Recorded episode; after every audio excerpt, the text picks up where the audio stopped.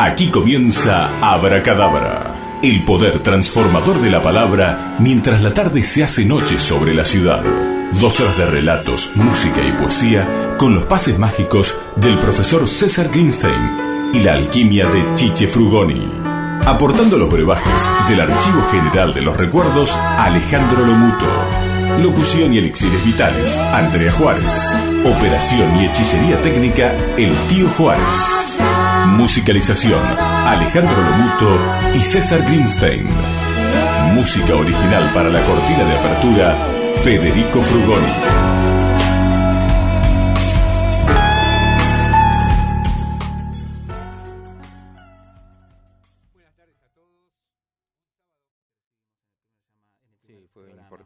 muy emocionante y muy, muy gratificante.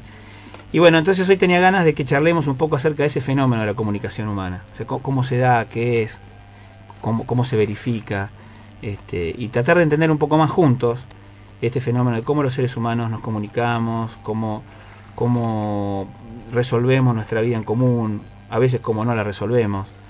Y, bueno, esa es la, la, consigna general del día de hoy, ¿no? Charlar sobre sobre eso, sobre cómo nos comunicamos, cómo estamos juntos, cómo, cómo hacemos para, para vivir en sociedad, cómo construimos una familia.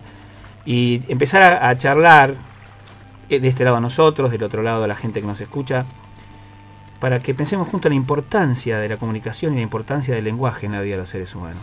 Que yo no sé si alguna vez lo reflexionamos de esa manera. Pero bueno, son pasaditas las seis de la tarde, es un, es una tarde de otoño en Mar de Plata y tal vez con un poco de música, la linda música que nos pone Vale desde, desde la pecera. Exactamente. Este, estamos escuchando, Vale, es, la música de José Luis Tuber, ¿verdad? Eh, esto es una cosa muy linda y le quiero contar a la gente. José Luis Tuber es un juglar argentino que vive en el sur. Eh, la última vez que yo supe de él vivía en Bariloche. Yo me encontré con él como uno se encuentra a veces con estas cosas medio mágicas, caminando un día por la calle Florida había un sonido maravilloso, muy particular, muy extraño, un sonido de flauta traversa en el medio de la ciudad. Y como yo no estaba apurado, en general trato de no estar apurado, eh, me quedé a escuchar. Y, y, escuché canciones hermosas, hechas por este juglar la sola idea de ser un juglar ya es toda una cosa extraordinaria en estos A esta altura del partido. Este, esos esos este, músicos transhumantes que van de pueblo en pueblo y de ciudad en ciudad ofreciendo su música a la gorra este, y que son un personaje de la Edad Media y que bueno que, que este este señor Tubert haga lo mismo en pleno siglo en el momento en que lo vi era siglo XX este, ahora se hace siglo XXI y sé que sigue haciendo su música Así que me quedé escuchando y después le compré un par de, de CDs que él vendía este, de su propia su propio sello, digamos. Su propia producción. De su propia producción. Y, fue muy lindo, porque yo no, obviamente no, no le dije yo quién era ni, ni nada, lo compré. Y alguna vez después, dando una conferencia en Córdoba, en la ciudad de Córdoba, eh, lo mencioné. Y recibí un mail al poco tiempo de este señor, de José Luis Tuber, agradeciéndome que en mis, en mis conferencias yo lo mencionara. Eh, y la verdad que fue muy lindo. Es otra vez la comunicación, ¿no? Si yo no sabía que él iba a enterarse, se ve que alguna persona que asistió a la conferencia lo conocería también. Claro. Cerró un círculo. Y cerró un círculo. Esa persona fue, fue la manera exactamente, cerró un círculo. Y esa es la maravilla de la comunicación. Cómo, cómo podemos ir cerrando círculos y cómo empezamos a tender lazos y puentes con personas que no sospechábamos y las cosas que se puede aprender de eso. Espectacular. Así que bueno, quería, quería que hoy le dedicáramos todo el programa al fenómeno de la comunicación humana. Y para eso, para empezar, este, la primera cosa es que juntos revisemos qué quiere, ser, qué quiere decir comunicarse. Y, comprender que comunicarse es básicamente la, la coordinación de acciones juntos. Es decir, por sobre todas las cosas, la comunicación humana, que no es la comunicación de una máquina, que no es la comunicación no es el aparato receptor de radio que usted en este momento tiene en su casa y que, bueno, no tiene más remedio que reproducir, sin más o menos, lo que yo digo. Eh, si usted lo mira atentamente a su aparato de radio, va a ver que diga lo que yo diga, su aparato no, no transmuta, no cambia, no se emociona, no se enoja, no se pone triste ni se pone contento, simplemente está ahí. Pero la persona que está escuchando, esa persona a la cual yo me estoy dirigiendo, es probable que cuando yo hablo, cuando Chiche habla, cuando Andrea habla, cuando, escuchamos, cuando escucho una canción, cuando escucho un relato, un cuento, una poesía, sí le pasen las cosas que no le pasan a las máquinas. Se emocione o se enoje, o esté de acuerdo o no. Es decir, la comunicación humana es muchísimo más compleja que la comunicación entre máquinas, aunque a veces nos creemos que es lo mismo. Todo nuestro paradigma tiende a pensar que es lo mismo, y de verdad que no es lo mismo. Y por eso me parece que vale la pena en un programa de radio que paremos la pelota, que pensemos juntos y que mientras nos comunicamos, aprendamos qué es comunicarse. Y como decía un filósofo argentino contemporáneo, Carlitos como dice, ¿eh? Carlitos Balá, como el, como el movimiento se demuestra andando, andemos. Y como la comunicación se demuestra comunicándose, comuniquémonos. Así que, ¿dónde nos comunicamos?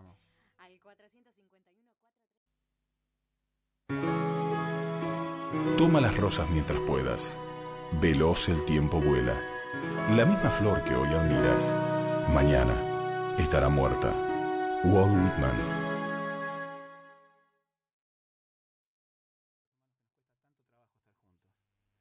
historia de, los seres humanos es también una historia de conflictos, es una historia de desavenencias, es una historia de, lamentablemente también es una historia de guerras.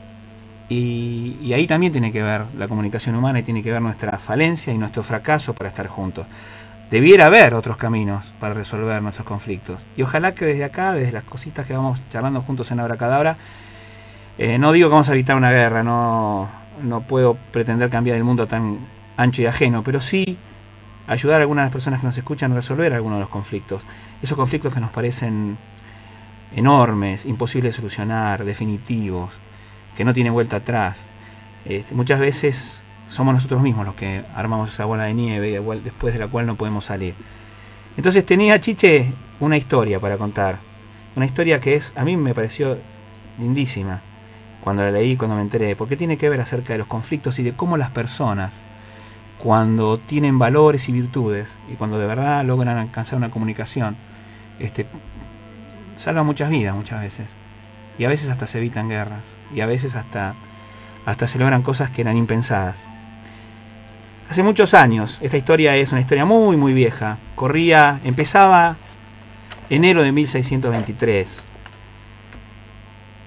Y los habitantes de Plymouth, Plymouth es la, la primera colonia que puede darse de verdad, de verdad el nombre de colonia británica o de, o de, no británica, de personas británicas en los Estados Unidos. Es la colonia que, que dio lugar, a la que dio lugar el, desembarco del Mayflower, aquel barco que trajo a los pilgrims, a los primeros, a los primeros este, colonos. Sí, a los primeros colonos, en tanto en cuanto colonos que, que se venían a, América, en este caso a, América del Norte, a, a sentarse y a quedarse. Ellos llegaron en noviembre de 1620 y bueno, en enero de 1623 se aprestaban a pasar su cuarto invierno en el Nuevo Mundo. Imagínense de lo que estoy hablando, 1620. Y el frío, las enfermedades, el hambre. Eran compañía corriente de esta gente en, en un lugar que les era absoluto y totalmente desconocido. Eh, uno a veces piensa, ahí vinieron a América. Cuando ellos vinieron, primero no sabían dónde iban. En el mejor de los casos, iban a naufragar en algún lado que no conocían, donde no tenían mapas, donde no había ningún tipo de servicios, donde no había un puerto. Estuvieron cuatro días navegando una vez llegado a tierra para ver dónde podían desembarcar. No, no lo sabían. Imagínense encontrarse en un lugar desconocido con una vegetación desconocida donde no sabes qué puedes comer y qué no puedes comer, donde no sabes qué animales hay o qué animales no hay, donde no sabes qué nativos te están esperando, si son amigables o no lo son 102 personas vinieron en el Mayflower, murieron en, el primer, en los primeros tres meses, murieron la mitad, víctimas de las enfermedades y del hambre. Y así todo el espíritu humano, esto es extraordinario, el espíritu humano se fue imponiendo y esa pequeña colonia de Plymouth logró este, prosperar. Y ya en, en, el, en, el, en enero de 1623 era una incipiente comunidad bien organizada y en la cual los lazos espirituales y religiosos contribuían a mantener unida a la población, hacia otra vez la comunicación humana. Sin embargo, no eran tiempos fáciles, como les contaba, el frío, la, desolación, la soledad. Y todo esto, a todo esto se sumaba un conflicto todavía incipiente, pero cada vez más inminente, con los nativos. Obviamente los nativos se sentían invadidos y sentían que, esta gente desconocida, que hablaba un idioma extraño, eh, con costumbres extrañas, venían a quitarle sus tierras. Y por supuesto, los pilgrims también temían de estos nativos. Ellos estaban muy próximos a la bahía de Massachusetts, En realidad estaban en un lugar que se llama Cape Cod, hoy en, los Estados Unidos. Y los, nativos de allí eran los Pocanoques. Los Pocanoques eran una tribu muy importante de aquella época, que estaba liderada por un Sayem, Sayem es un cacique, el Sayem, el, Sayem se llamaba Massasoit. Y Massasoit era el más poderoso de todos los Sayem de la región.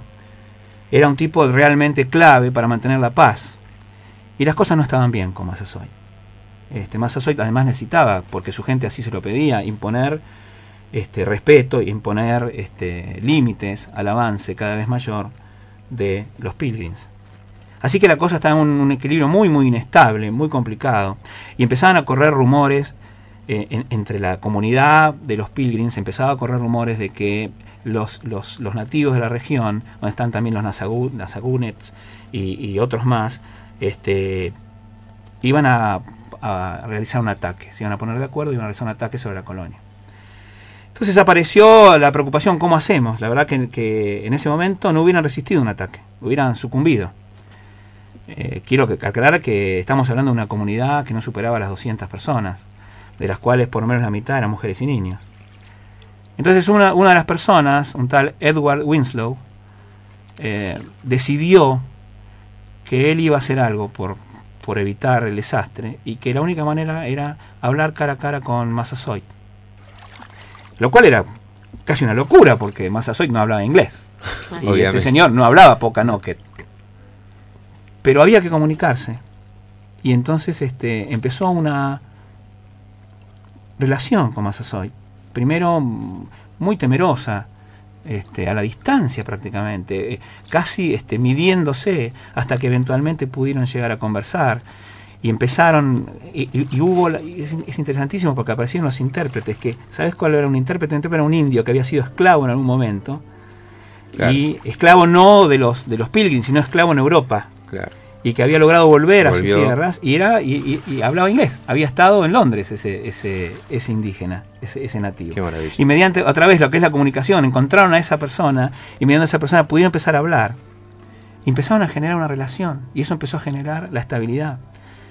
Ah, llegó un momento en que las cosas igual seguían muy mal porque los, intereses eran muy contrapuestos y esto es lo que quiero que la gente comprenda. Muchas veces nuestros intereses son contrapuestos, pero esto no quiere decir que nosotros tenemos que ir a la guerra o que nos tenemos que pelear o que no nos podemos comprender y tal vez esta, sea una lección interesante para los tiempos que corren en nuestro país. Y estos tipos, haciendo lo que podían, empezaron a generar una relación hasta que corrió la, la noticia de que Masasoy estaba gravemente enfermo y que probablemente hubiera muerto. Y esto fue una cosa muy interesante porque Winslow tuvo una reunión con la gente de su comunidad y muchos dijeron, bueno, esto es una excelente noticia porque si este líder, que es el líder espiritual de estos tipos, de los, de los Okanoket, muere, se van a sentir confundidos, se van a sentir faltos de liderazgo, debilitados. debilitados, y va a ser el momento de atacarlos y vencerlos. Y nos sacamos este problema para toda la vida. Y entonces Winslow dijo, no, tenemos que crear un lazo que sea todavía más fuerte que este. Tenemos que mostrar que nosotros estamos aquí para quedarnos, pero no por la fuerza, sino por nuestros valores. Y entonces se arriesgó una vez más y visitó la aldea de los Pocanokets. Y la verdad que había una revolución ahí, una revolución en el sentido de, que la gente estaba muy conmovida. Y pensaron que este Winslow llegaba para, aprovechar la situación, no lo querían, no querían que lo, que lo viera así este, debilitado a su líder. Hasta que, como pudo hacerse entender, Massasoit pidió que lo dejaran pasar a Winslow. Y Winslow lo vio y se dio cuenta que lo que tenía Massasoit era tifus, una enfermedad absolutamente desconocida para los Pocanokets, pero que tenía cierta posibilidad de curación ya en aquella época para una persona que provenía de Europa y seguramente le habían contagiado en alguna de las, de las este, esporádicas este, encuentros entre pilgrims y Pocanokets, eh, porque había muchos en la tribu Pocanoket que tenían la misma enfermedad. Pero Massasoit se estaba muriendo. Y lo que hizo Winslow fue quedarse cuatro noches al lado de, de Massasoit, limpiándole la boca, las llagas de la boca, este, cuidándolo personalmente, hasta que Massasoit estuvo en, en condiciones de tomar bebida y de comer algo. Y entonces Winlow le preparó una poción, un, brebaje, un potage, con unas frutas de conserva que hizo traer especialmente desde la aldea Pilgrim, desde Plymouth. Y a la media hora de estar, a la hora de estar este, tomando esa poción, Massasoit, que había perdido la vista, empezó a recuperarla. Impresionante. Y empezó a curarse. Y lo primero que dijo fue, en inglés lo dijo, con gran esfuerzo, es, Edward, pensé que nunca más iba a volver a verlo. Y después de eso, le pidió que por favor curara al resto de su tribu. Y sellaron una amistad, una amistad duradera, una amistad sincera, una amistad que duró 40 años, una amistad que no es trivial en la historia del mundo, y esto es lo que quiero mostrar. Esta amistad que Massasoit y Winslow sellaron allá por 1623. Concluyó con la muerte de ambos. Ellos murieron muy juntos. Hacia 1660 murieron ambos. No se saben bien las fechas, como ustedes imaginarán, no es fácil saber esto. Sin embargo, se sabe que efectivamente ambos estaban muertos más allá de 1660 y estaban, estaban vivos hasta muy poquito antes. Y es notable cómo la, relación entre los seres humanos permitió que 40 años de paz le permitieran a los pilgrims prosperar en un lugar que era absolutamente este, hostil. y contra todo, contra todo pronóstico lograr eh, instaurar su colonia. Y esa colonia es la semilla de lo que después fue los Estados Unidos de Norteamérica. Si Massasoit hubiera, atacado, la historia del mundo sería totalmente distinta. Si Winslow no hubiera curado las heridas de Massasoit, la historia del mundo sería distinta.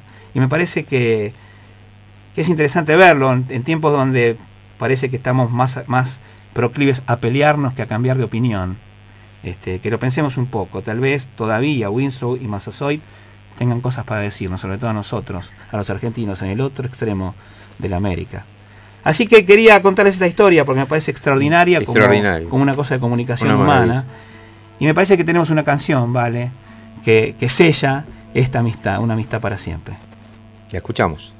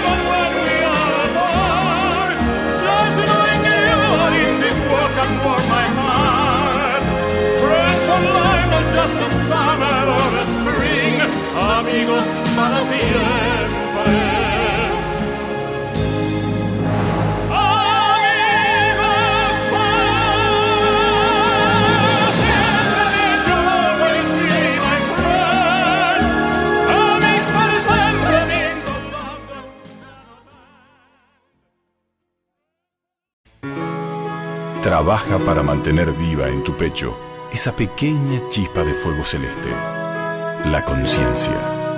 George Washington.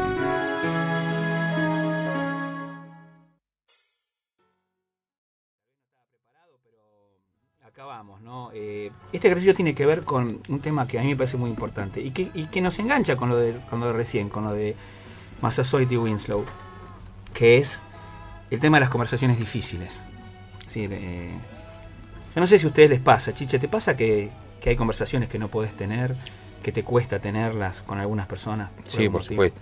Yo creo que a todo el mundo le pasa que hay temas que con algunas personas eh, directamente no se hablan, ¿no? Inclusive de padres a hijos, de amigo a amigo, o de conocido a conocido, o inclusive profesionalmente.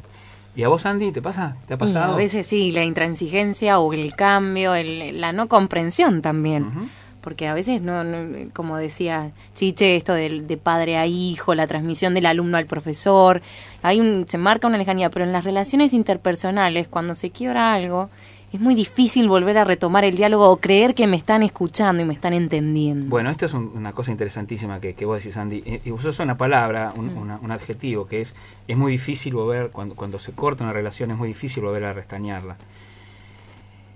Y difícil está difícil es una opinión que nosotros tenemos sobre algo. La verdad que las cosas no son ni fáciles ni difíciles. Nosotros creemos que las cosas son fáciles o difíciles. Y las cosas no son ni fáciles ni difíciles, son, son desafíos. Eh, son fáciles o difíciles en función de la habilidad que nosotros tengamos para poder resolverlo. Por supuesto que explicarnos a nosotros mismos que algo es difícil nos exonera, nos exonera de la culpa de no poder resolverlo. Entonces elegimos decir que algo es difícil porque no soportamos en nuestra alma el dolor de no poder resolverlo. Y cuando tomamos esa posición que yo comprendo y que tiene que ver con, la dulzura de la víctima de alguna manera, soy, no lo estoy pasando bien, pero no soy culpable. Elegimos no pagar el costo también de poder cambiarlo, de poder mejorar eso. Porque hay una respuesta que tiene que ver más que con la víctima, víctima con el responsable, con aquel que se pregunta, ¿y qué puedo hacer yo para cambiar esto? Esto que no me gusta. Y las cosas pasan a ser ni fáciles ni difíciles, sino un, un desafío. Yo siempre me gusta decir cuando voy a dar mis cursos es, hablar chino, ¿es fácil o difícil? Depende de la meta en la que uno tenga. Si, es necesario. dificilísimo decimos nosotros. Los chinos dicen facilísimo. Claro. Obviamente. Porque es chiquititos que hablan chino. Por supuesto. Entonces, y con todas las cosas pasa exactamente lo mismo. Es nuestra habilidad para resolverlas la que nos permite hacer que las cosas sean fáciles o difíciles. Y sabes qué, Andy, sabes qué, Chiche, lo que yo descubrí en casi 20 años de, trabajar en comunicación humana y haciendo este trabajo que yo hago por todos lados del mundo, donde tuve la suerte de estar en Europa, en Estados Unidos, en América Latina, en la Argentina, dentro del interior de Argentina, en muchos distintos lugares. Y me di cuenta que que tenemos serias dificultades para tener estas conversaciones difíciles. No nos damos cuenta, como si tuviéramos, como si fuéramos a vivir para siempre. Como si siempre hubiera tiempo de, de posponerlo. Exacto, lo dejas para después. Y no nos damos cuenta, chiche, que hay algunos trenes que se van. Hay algunos trenes que abandonan el andén y no vuelven nunca más. Y a veces tenemos una última posibilidad de tomarnos de ese pasamanos del andén, de tomarnos ese, de subirnos a ese estribo del tren y, tener una conversación con quien en este momento no estamos completos, con quien en este momento no estamos en paz. Y la verdad que vale la pena hacerlo, porque, porque es, la, es la mejor manera de volver a cerrar o cerrar una herida. No es fácil y tal vez a lo largo de la cadabra vamos a ir dándole pistas a la gente para cómo hacerlo. Se necesita la voluntad, por supuesto, pero además se necesita la habilidad de hacerlo. Y a mí siempre me gusta pensar en esto porque eh, porque lo, entendí, por suerte, haciendo lo que hago. ¿Y sabes cuándo lo entendí profundamente, Chiche? ¿Cuándo? Una vez estaban viendo una película, había, habíamos ido con, con Ale, creo que la vimos con, con Ale, con, mi mujer, con, mi compañera. La habíamos visto, creo que en el cine. Vamos poco al cine, en general somos vagos, nos quedamos en casa y alquilamos películas, pero parece que esta vimos en el cine. Y es eh, una película que en Argentina se conoció bajo el nombre de ¿Conoces a Joe Black? Ah, un película. Entrañable. Y, una película, bueno, Meet Joe Black. conoce, o, conoce a Joe Black sería el, verdadero título. Les recuerdo a aquellos que la vieron y a aquellos que no la vieron, es una película en la cual trabajan Anthony Hopkins, Sir Anthony Hopkins y, Brad Pitt. Exacto. Y es una, una, actuación extraordinaria de ambos. No me extraña de Hopkins, pero es una película donde Brad Pitt muestra que es mucho más que una cara bonita. Y que es mucho más que un tipo pintón. Brad Pitt hace, un personaje extraordinario. Brad Pitt hace de la muerte. La muerte que viene a llamarlo a este señor, a Anthony Hopkins, un tipo que ha vivido una vida extraordinaria, eh, llena de... Extraordinaria en el sentido de que ha sabido vivir la vida y que ha generado abundancia a su alrededor y que ha generado felicidad a su alrededor. Y entonces cuando viene a buscarlo, le hace una propuesta y le dice, te voy a llevar. Esto es ineludible. Pero como viviste también, te voy a dar dos semanas o tres semanas de plazo para que mientras vos te despedís me enseñes este asunto de la vida. La, muerte quiere saber de qué se trata la vida. Y es extraordinario porque ambos aprenden. Uno aprende a morir y el otro aprende a vivir. aprende lo que es la vida, el otro aprende lo que es la muerte. Y lo que me encantó de esa película es las conversaciones que hay en esa película. Y cómo el personaje que hace Anthony Hopkins empieza a despedirse con, con donaire. Y cómo se va en paz y cómo Brad Pitt le marca los límites, los límites que nosotros deberíamos siempre tener presentes, porque la muerte, que parece acecharnos desde algún lugar, desde el infinito, es simplemente una consejera, cuando uno la usa de esa manera. Este, y me encanta el final de esa película, que lo podemos contar, porque no, no importa el final, el final es, se sabe al principio, Anthony Hopkins va a morir, no hay forma de, de escapar de la muerte, pero hay forma de transitar ese camino. Y cuando esa persona, después de hacer todo lo que tenía que hacer, y estar en paz con todos sus seres queridos y terminar su obra. Terminando ya la película, la muerte le dice, bueno, vamos. Anthony Hopkins lo mira, Brad Pitt a los ojos y le dice, ¿tengo que tener miedo? Y la respuesta de la muerte es, no alguien como vos. Y entonces me puse a pensar y digo, ojalá que cuando nos toque, y lamentablemente tengo malas noticias, nos va a tocar. Obviamente. Podamos decir lo mismo que esa persona, no alguien como vos no por cómo viviste. Y la película termina con una extraordinaria metáfora. Mientras ellos se van, atrás hay fuegos artificiales. Se puede morir uno tirando fuegos artificiales. Este, pero eso depende de cómo vivió uno. La buena noticia es que ahora estamos vivos. Espectacular. Y tenemos todo el tiempo. Ahora sí tenemos tiempo. Entonces por eso me pareció... Porque en el momento que hagamos el, el balance final, cuando ya nos empecemos a quedar solos, está bueno que, digamos, ¿sabes qué? Hice lo que tenía que hacer. Tranquilo. Y estoy, estoy en paz. Así que bueno, eso es lo que quería contarles con respecto a esto de la, del ejercicio que me dice mi querido Gustavo. Y prometo que me parece que tenés una canción para regalarme a propósito de esto, ¿no, Chiche? Exactamente, profesor. ¿La y después cuando, dale, cuando volvemos vamos a hacer el ejercicio, dale. Vamos.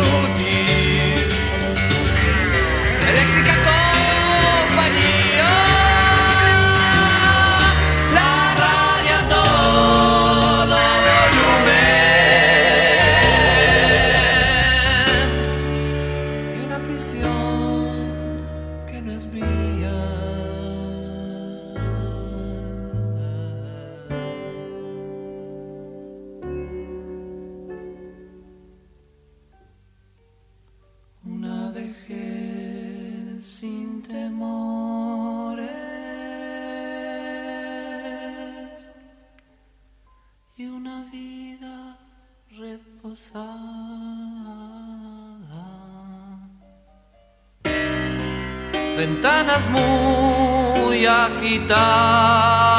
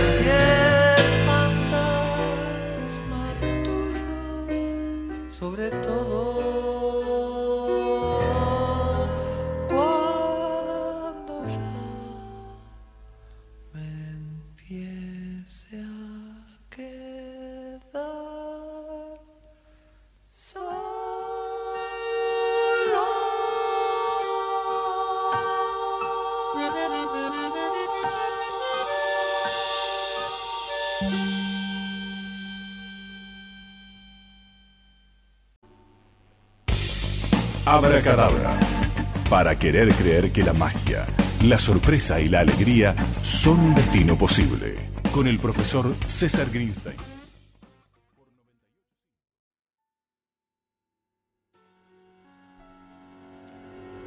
Bueno, profesor, ya pasamos las 7 de la tarde, un día espectacular acá en Playa Grande, una noche increíble con una luna llena increíble, verdaderamente un paisaje digno. Es una luna para hacerlo bisón. Sí, no, no, una cosa tremenda. ¿eh? La verdad que la vista que tenemos de acá desde el estudio es una cosa increíble. Sí, Eh, bueno, estábamos con un ejercicio pendiente. Sí, el ejercicio que me mencionaba Gustavo y que bueno, me pareció que, que si no iba a quedar como un secreto entre Gustavo y yo. Así que bueno, a prepararse para hacer un ejercicio que a mí me gusta mucho usarlo cuando doy las- los workshops de transformación personal, sobre todo. Eh, por aquello que hacíamos hace un rato, para esta cuestión de conoces a Joe Black o de, usar a este caballero negro este, como consejero.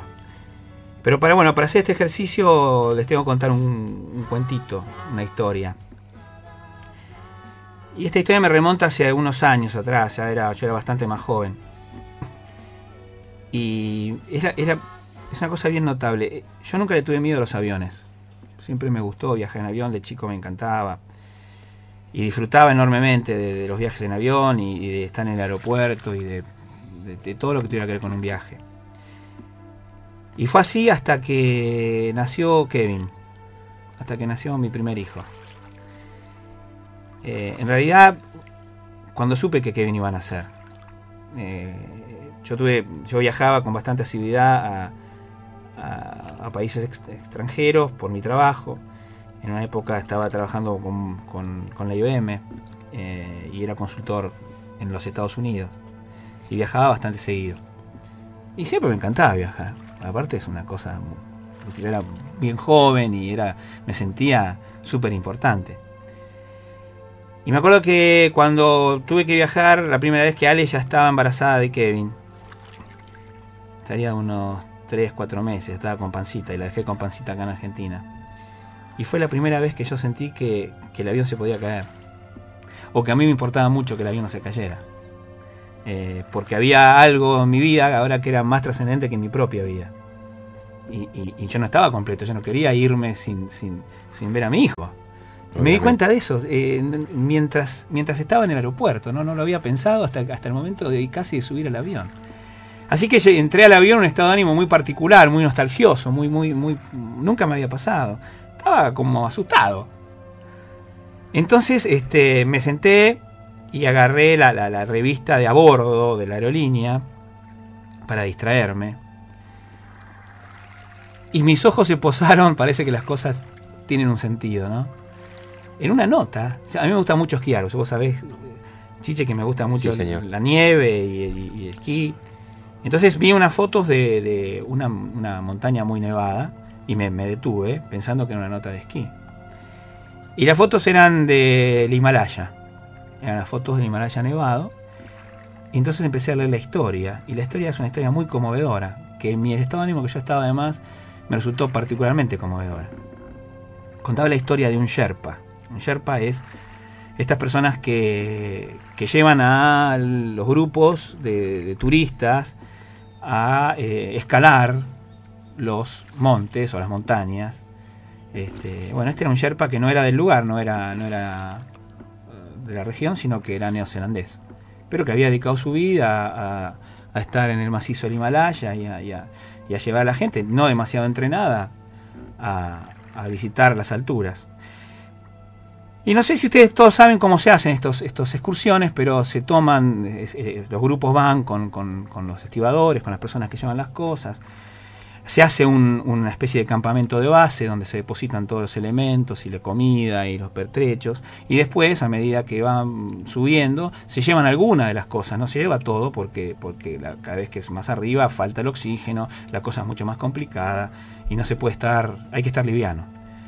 Entonces estaban llevando algunas cosas desde de un campamento de cierta altura a otra de más altura cuando sucedió lo que muchas veces sucede en la montaña. La montaña tiene un clima muy cambiante. Este, estoy hablando de unos años atrás también, donde no había tanta, tanta, tanta tecnología. Yo dije que yo era joven, así que ahora tengo 48 pirulos. Así que el tipo este, este, este Sherpa, se dio cuenta de que era muy peligroso seguir avanzando y llevar a la gente eh, más arriba empezaba a caer la noche, y entonces dijo, no, vamos a quedarnos todos acá, y yo voy a ir a buscar algunos de los pertrechos que ya, que ya subimos, porque los vamos a necesitar para pasar la noche. Entonces empezó a hacer el trabajo inverso, a bajar las cosas. Y en eso estaba, ya estaba terminando, cuando su equipamiento falló, se desmoronó, se cayó, y fue a caer en una grieta. Lo suficientemente lastimado como para no poder salir por sus propios medios, pero lo suficientemente poco lastimado como para estar consciente. Y como conocía la montaña y como sabía lo que se venía y sabía lo dura de la tormenta, se dio cuenta que no lo iban a poder salvar. Se dio cuenta que se iba a morir. Y entonces este, ahí, con el frío y con, supongo, con el estado de desesperación que tendría en ese momento, este hombre lo que hizo fue tomar esos teléfonos, en esa época no habían celulares, eran una especie de teléfonos satelitales muy grandotes, y que yo, pero él tenía uno, estaba equipado con eso, con una batería, y llamó a su casa en Nueva Zelanda para hablar con su mujer y para decirle lo que pasaba. Y le dijo que, que se iba a morir. Y la llamaba para, para irse en paz, para poder hablar con ella. Así que imagínense cuando yo leí esa nota, estaba parecida hecho justo para mí. Y no había celulares en, esa época en el avión. Yo te dije, paren el avión que me quiero bajar. Pero no, llegué a, llegué a, Nueva York este, y aquí estoy todavía, pero, pero me puse a pensar, digo, esto es algo, algo que yo tengo que hacer. Yo tengo que darme cuenta si hay conversaciones que tengo pendientes. Y la próxima vez que yo me suba a un avión, no voy a tener ninguna conversación pendiente porque yo quiero ser el hombre de acero cuando suba al avión, que nada tan malo pueda pasarme. Y entonces después, como a mí me sirvió, hice un ejercicio, un ejercicio que lo hago en mis cursos. Y el ejercicio es así, y les invito a las personas que están escuchando a que lo hagan. Es muy fácil. Imaginen cada una de las personas que me escuchan en este momento que son ese Sherpa. Y están en una grieta helada. Y tienen para hacer una llamada de teléfono. Y entonces piensen y si pueden escríbanlo. La primera pregunta del ejercicio es ¿a quién llamarían? ¿A quién llamarías vos? Y la segunda pregunta es ¿qué le dirías? Y nosotros vamos a poner un poquito de música mientras la gente le vamos a dar dos o tres minutos a las personas para que tranquilas, con esta magia de la radio, piensen. Uno, ¿a quién llamarías? Es una llamada. Dos, ¿qué le dirías? Escriban lo que le dirían. Y después volvemos a ver, a qué pasó. Dale.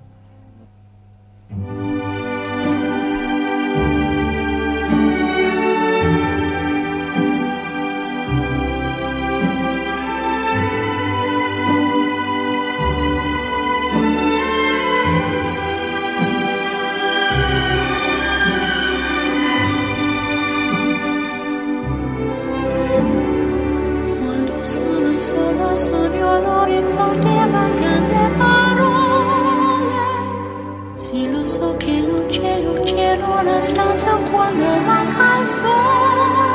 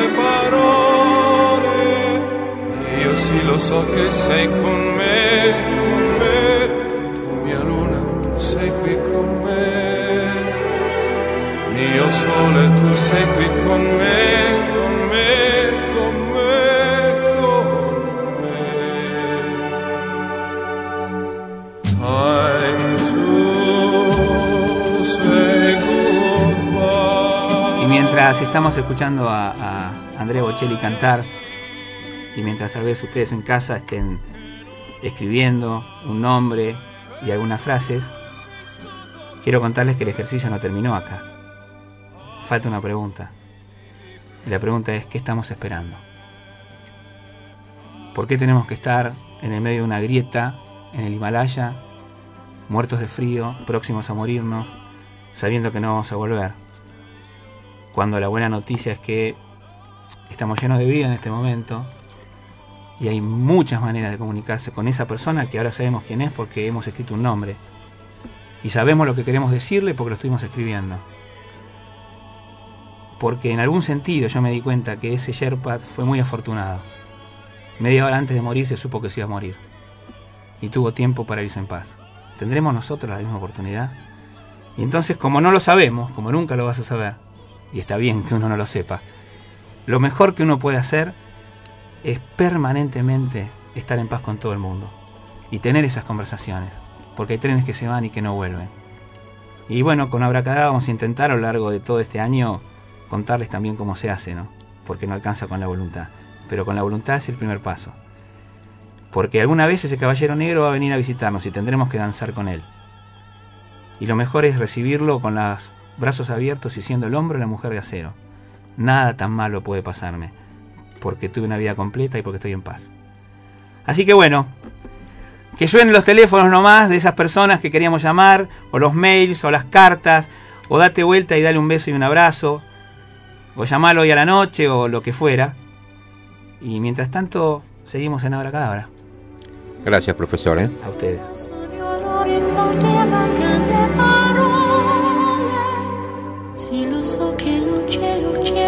In una stanza quando manca il sole. Se non ci sei tu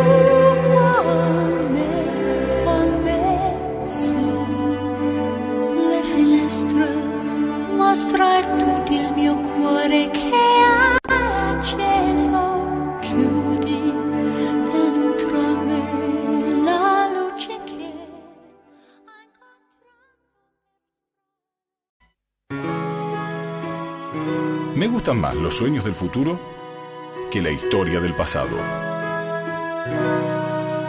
Thomas Jefferson.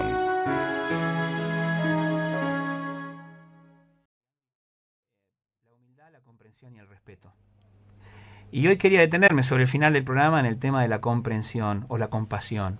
La compasión es tal vez uno de los, de los valores humanos más difíciles de comprender. Santo Tomás de Aquino solía decir o escribir que era de todos los valores humanos el menos comprendido. Suele, suele confundirse compasión con, con, este, con lástima. Ajá. Y, y compasión es otra cosa. Compasión es la, es la comprensión profunda de que cada ser humano hace lo mejor que puede, dada su vida, sus circunstancias, sus habilidades, sus creencias y su modelo mental. Y es muy difícil la compasión, porque muchas veces lo que el otro hace haciendo lo mejor que puede es algo que me perjudica a mí enormemente. Es fácil darse cuenta que mi hijo de cinco meses hace lo mejor que puede y me mancha con pis cuando es mi hijo. Pero es un poquito más difícil cuando el hijo es el hijo del vecino. Y darme cuenta de que hace lo mejor que puede. Entonces, eh, eh, eh, quiero decir con esta, esto no es una invitación a justificar cualquier comportamiento. Yo creo que los seres humanos no debemos caer jamás en la pusilanimidad. La pusilanimidad es renunciar a nuestra dignidad y a nuestra autonomía. Lo que estoy diciendo es una cosa bien distinta. Lo que estoy diciendo es, si pudiéramos comprender que cada uno hace lo mejor que puede, tal vez entenderíamos comportamientos que hoy nos resultan ajenos y extraños, e inverosímiles, y que en los cuales nosotros creemos que nunca habíamos podido caer. Y después nos defenderemos de lo que creamos que vale la pena defenderse, y, no estaremos de acuerdo con lo que creemos que no hay que estar de acuerdo. Pero partiendo de esta compasión o compasión profunda, me parece que las cosas mejorarían muchísimo más. Hay una película que a mí me gusta mucho, se llama, en Argentina se llamó Mientras estés conmigo, eh, Dead Man Walking. Trabajan Susan Sarandon y, y, John Penn, donde John Penn hace de un abyecto asesino, violador, este, que mata a una pareja de novios y que a lo largo de la película Susan Sarandon en el papel de, de, una monja lo asiste porque lo van a matar al tipo porque lo condenan a muerte. Y la película es una película muy difícil de ver una de las películas más difíciles porque eh, es un desafío para el alma porque John Penn empieza a tener una transformación entonces, en un momento vos te olvidás que el tipo es un asesino. Y el director, con gran pericia, inserta en ese momento imágenes de la violación y el asesinato. Y entonces te muestra las dos, el dios abraza, ¿no? las dos cosas, la cara y seca. Y vos otra vez y otra vez, que lo maten al tipo este. Y después lo, y, y, la verdad que la película es extraordinaria porque es un desafío, es un entrenamiento para el alma. Si uno pudiera hacer ese ejercicio, y no digo que está, justificar eso, ¿se entiende lo que estoy diciendo? Si uno pudiera hacer ese ejercicio, algunas cosas no tan abyectas, no tan definitivas, no tan terribles, que sí nos lo parecen, se nos presentarían de otra manera ante nuestros ojos. Y entonces este, eh, se me ocurrió para ir cerrando, eh, hay una poesía que tiene que ver con la comprensión, la comprensión profunda, la escribió Thich Nhat Hanh. Thich Hanh es un, este, premio Nobel de la Paz que escribe esta poesía que le voy a leer luego de leer la noticia en un periódico en la cual eh, vieron esas personas que se escapan de los países que son perseguidos, ya sea por el hambre, las enfermedades o por, los regímenes políticos o por lo que fuera, y se lanzan al mar en balsas precarias, este, y hay como una especie de piratas que los llevan, les cobran lo que sea por sacarlos de ahí, los tipos desesperados pagan lo que sea. Entonces, eh, eh Tigna leyendo el diario, se enteró que una cosa que suele ocurrir, uno de estos piratas vio a una chica de 12 años, y, se le ocurrió que era una buena idea violarla y la violó allí en la balsa. Y entonces la chica no pudiendo soportar este ultraje, se arrojó al mar y se suicidó. Entonces decía Tijna Harhan, cuando nos enteramos de esto, queremos matar al pirata. Y la verdad que que eso es lo primero que te pasa. Y él decía, pero yo en mi, en mi meditación me di cuenta que si yo hubiera sido el pirata y hubiera tenido la misma vida que el pirata, tal vez hubiera hecho lo, hecho lo mismo. Y no lo estoy justificando. Lo que quiero decir es muy difícil, es muy fácil disparar sobre el pirata, pero yo no me dispararía a mí mismo tan fácilmente. Y entonces nos invita, y quiero, quiero sentar una posición, el pirata me parece una cosa abyecta, no, estoy, no es esta una, una, poesía que justifique al pirata, sino si pudiéramos hacer un ejercicio con ese pirata, porque el día que yo me olvido que puedo ser un pirata, es el día que más cerca estoy de ser pirata. Si yo creo que a mí no me puede pasar, es el día en que mi alma deja de percibir la conciencia del valor, de, de, respetar la vida, respetar al otro. Entonces, quiero leerles esta poesía que se llama Por favor, llámame por mis verdaderos nombres, y que dice así. No digas que partiré mañana, porque aún hoy acabo de llegar. Mira profundamente. Yo llego en cada segundo para hacer un capullo sobre una rama de primavera, para ser un minúsculo pajarito con alas aún frágiles, aprendiendo a cantar en mi nuevo nido, para ser una oruga en el corazón de una flor, para ser una joya ocultándose a sí misma en una piedra. Acabo de llegar para reír y para llorar, para temer y para abrigar esperanzas, el ritmo de mi corazón es el nacimiento y la muerte de todo lo que está vivo. Soy la mosca de mayo metamorfoseándose sobre la superficie del río. Y soy el pájaro que cuando viene la primavera llega a tiempo para comerse a la, a la mosca de mayo. Soy la rana nadando feliz en el agua clara de un estanque. Y también soy la serpiente de la hierba que aproximándose en silencio se alimenta a sí misma con la rana. Soy el niño en Uganda, todo piel y huesos, mis piernas tan delgadas como ramas de bambú. Y soy los brazos del mercader de armas vendiendo mortales armas a Uganda. Soy la niña de 12 años, refugiada, refugiada en un pequeño bote, que se lanzó por sí misma al océano después de ser violada por un pirata del mar.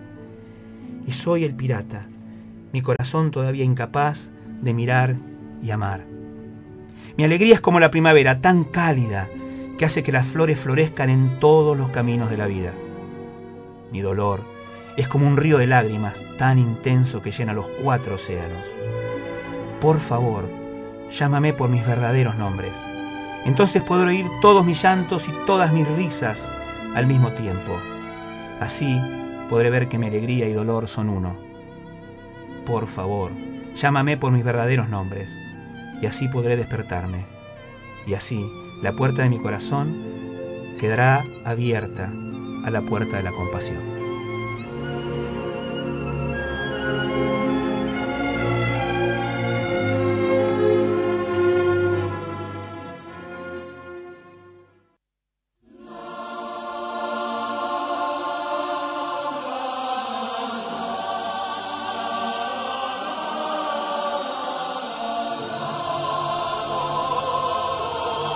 Regalito y mientras nos despedimos, ¿quién nos puede separar si nos comunicamos todos juntos?